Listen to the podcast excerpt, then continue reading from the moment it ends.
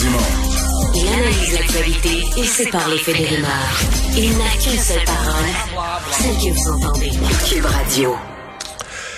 On va parler de sirop d'érable. Vous allez me dire, c'est pas le, c'est pas tout de suite le temps des sucres, effectivement.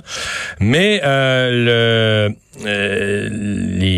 derniers chiffres démontrent qu'on n'a jamais au Québec produit euh, autant de, de sirop d'érable. Ce sont des niveaux absolument records. Luc Goulet est le président des producteurs et productrices acéricoles du Québec. Bonjour, Monsieur Goulet. Bonjour, M. Dumont. 211 millions euh, de livres, euh, un peu plus. Qu'est-ce qui a permis une année aussi extraordinaire? Ben, c'est une conjoncture au niveau de la température, puis euh, ça a été réparti presque dans l'ensemble de la province de Québec euh, aussi, cette euh, conjoncture-là. On, on sait un peu euh, à l'est que la récolte a été bonne, je vous dirais c'est même bonne à supérieure, mais dans presque toutes les autres régions au Québec, euh, il y a eu des, des rendements qui étaient un peu exceptionnels. Hmm. Et donc, la question qu'on se pose toujours, est-ce que quand on produit trop comme ça, ça fait baisser le prix? Non, on est régi avec une convention de mise en marché avec euh, les transformateurs. On est à la dernière année de, de cette convention-là. Je vous dirais, la- la- les outils qu'on a mis en place depuis des années au niveau du plan conjoint, on a une réserve stratégique, vous le savez, là, puis il y a eu des reportages que- qu'elle a fondu cette année. Je vous dirais, la, la- la grosse récolte est comme bien vue un peu pour euh, être capable de, de stabiliser un petit peu le marché euh, de ce côté-là. Fait Parce que les ça- producteurs- les inventaires étaient bas.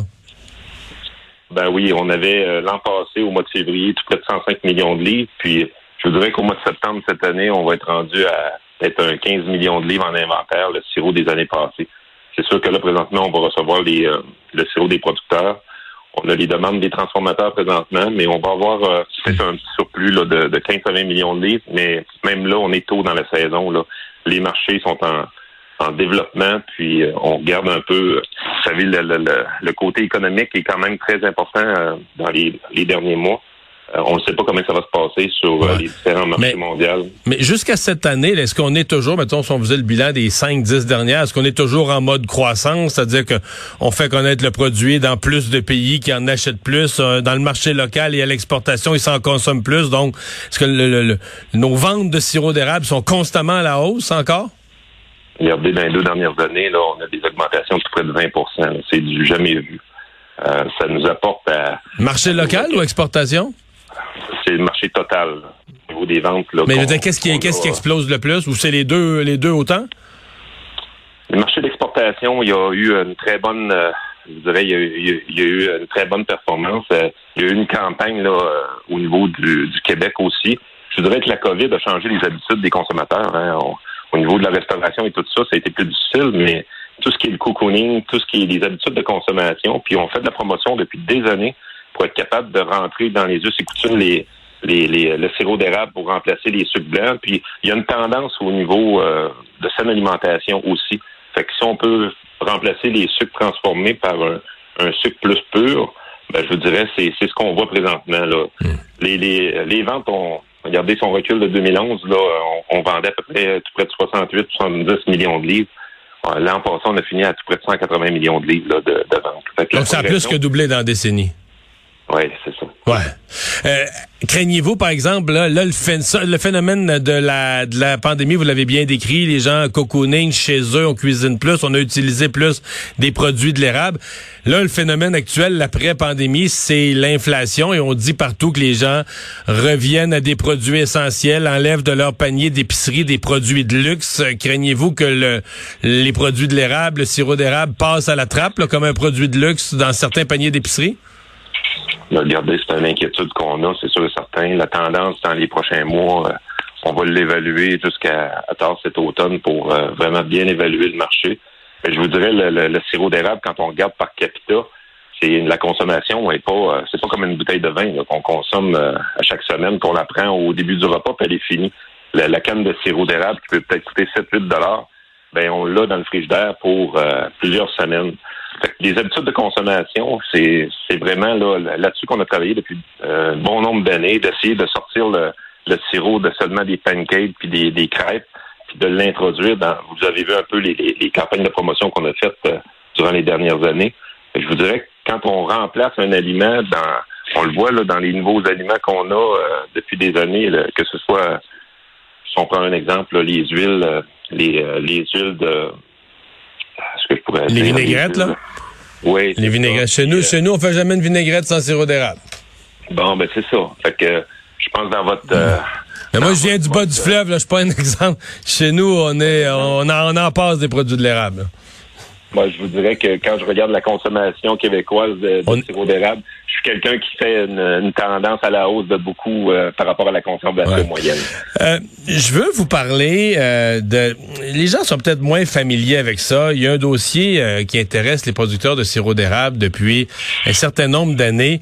C'est les, les, les érables plantés, les érablières ou les érables sur les terres publiques. Et euh, bon, je l'ai entendu souvent des gens se plaignent que c'est un gaspillage parce qu'on n'a pas le droit de les entailler, il y aurait des droits à donner, etc.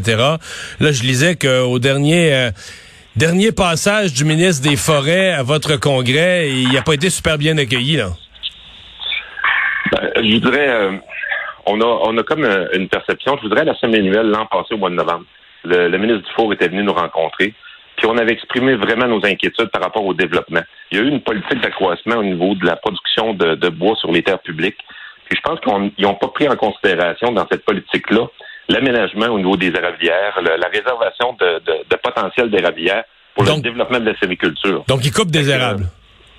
Ben, écoutez, euh, si on, passe un, ordre de, dire, regardez, il faut favoriser l'accroissement de la production de bois au Québec, ben on a rentré le résidu, on a rentré le feuillu aussi à partir du mois de novembre, le ministre Dufour a décrété, il dit, regardez, il dit, moi, il dit, on met une table stratégique, on va faire un, un, comité pour mettre en place un plan directeur au niveau du développement de la sériculture.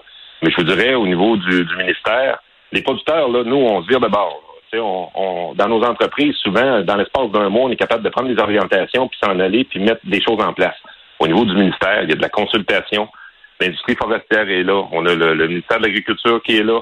On a des éléments qui sont mis. Il y a un plan directeur qui, est, qui a été déposé à notre AGA, qui est en consultation pour euh, l'été.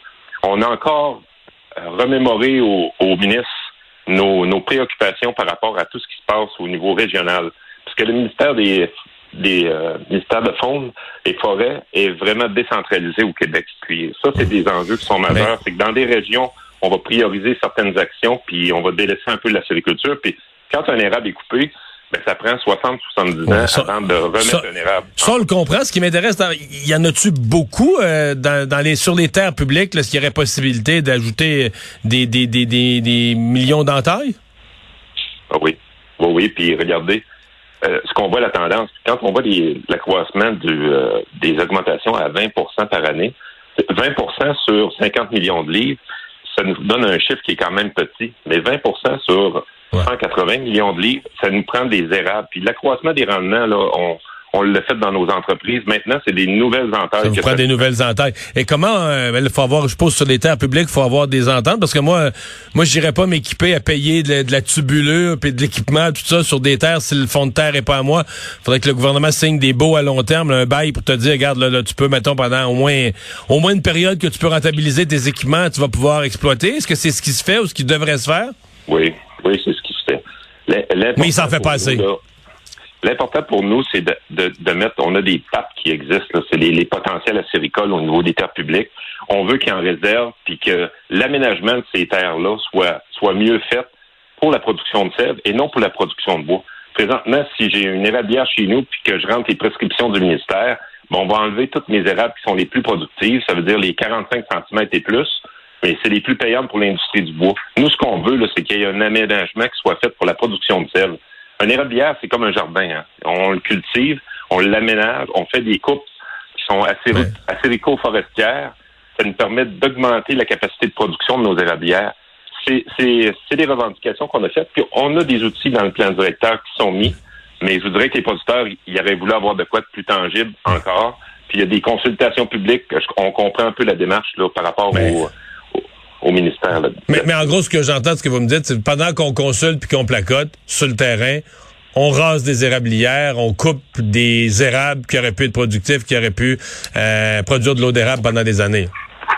Je voudrais, moi, ce qu'on, la plus grande inquiétude présentement, c'est qu'on est en train de travailler sur des éléments qui sont importants, mais qu'est-ce qui se passe en région? On a des prescriptions sylvicoles qui sont faites, puis que à, même dans les érablières de producteurs, qui apportent des contraintes puis qui causent des préjudices. c'est cet élément-là que je vous dirais qu'on a la consultation, on va déposer nos mémoires, on, s'attend qu'à cet automne, euh, les consultations soient terminées, puis que le plan directeur, puis le plan d'action qui sont en, on est en train de, monter avec le, ministère dans notre table stratégique, qu'elle découle dans nos régions, puis que ça l'habille nos producteurs. Parce que là, présentement, nos producteurs, là, c'est un combat dans les. Il y, a un, organisme qui s'appelle les TABGIR qui représente un peu euh, l'industrie forestière et tous les, euh, les utilisateurs de la forêt publique. Mais souvent, notre acériculture, souvent, on a des représentants des producteurs qui sont sur ces tables-là. Puis, il faut qu'on se batte à toutes les rencontres pour être capable d'avoir des acquis. Puis, on ne demande pas grand-chose. On demande juste de préserver la ressource qui est là. C'est une ressource qu'on va développer. Présentement, on a 18% des emplois qui sont sur terre publique. Mais je vous dirais qu'avec l'accroissement, dans un futur, dans les 60 prochaines années, c'est peut-être 25, c'est peut-être 30, c'est peut-être 35 des érables qu'on va avoir besoin sur terre publique parce que les terres privées, on va commencer à les avoir exploitées quand même passablement. Je vous remercie d'avoir été avec nous. Au revoir. Merci, M. Dumont.